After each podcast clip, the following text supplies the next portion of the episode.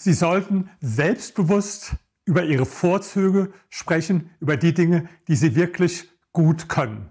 Das mache ich und zur gleichen Zeit empfehle ich Ihnen aber auch, sprechen Sie auch offen über Ihre Fehler und über Ihre Schwächen. Warum? Weil Sie dann einfach glaubwürdiger werden. Ich habe 15 Jahre lang eine der führenden PR-Agenturen, also für Public Relation, geleitet. Und da haben wir unsere Kunden beraten und natürlich waren da viele Unternehmen dabei, die wollten immer, dass alles in den besten Farben geschildert wird. Die haben auch dazu geneigt, bestimmte Fehler, die sie machen oder Schwächen zu verbergen. Dann hatte ich mal ein Gespräch mit einem Journalisten. Und dieser Journalist hat einen guten Satz gesagt, den habe ich mir gemerkt.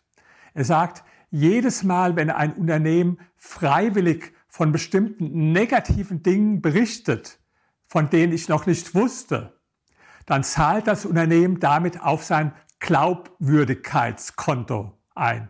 Glaubwürdigkeitskonto. Den Begriff, den habe ich mir gut gemerkt und der gilt natürlich nicht nur für Unternehmen, der gilt auch für Sie ganz persönlich.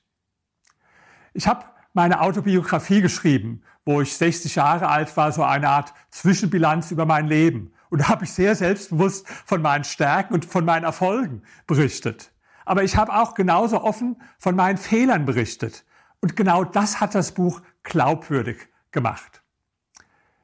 Ich habe eine andere Autobiografie gelesen von David Ogilvy. Das war der große Mann der Werbung, äh, der große Guru im Werbegeschäft.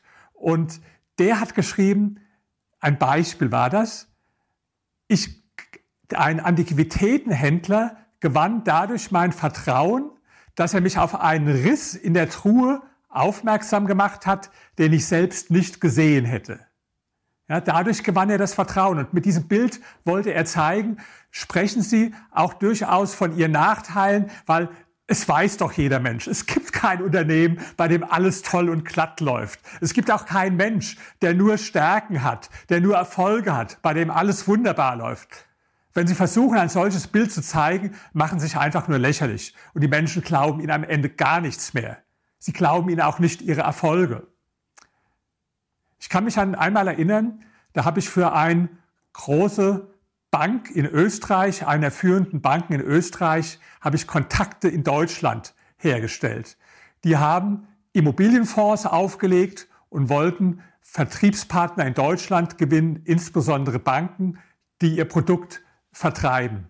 Also ich habe die Kontakte hergestellt, habe den Mann eingeführt, der war sehr sympathisch und die Fonds von ihm, die liefen sehr gut aber es gab auch ein oder zwei, die aus bestimmten Gründen nicht gut gelaufen sind. Die meisten hätten wahrscheinlich zunächst mal nichts davon erzählt oder das bagatellisiert.